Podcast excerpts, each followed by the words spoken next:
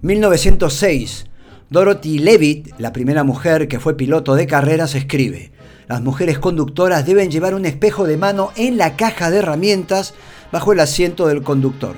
Podrían utilizarlo para reparar sus afeites después de un trayecto y para tenerlo en alto ocasionalmente y ver qué tráfico hay tras ellas.